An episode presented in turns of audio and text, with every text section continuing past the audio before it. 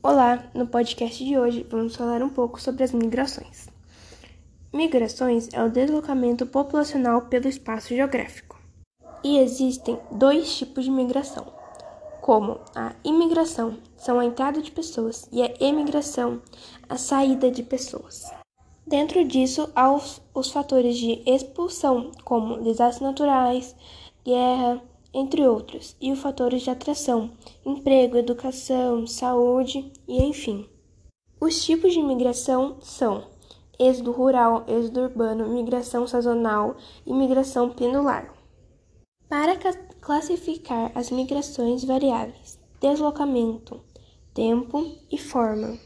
E esse foi nosso podcast. Espero que vocês tenham gostado. Até o próximo.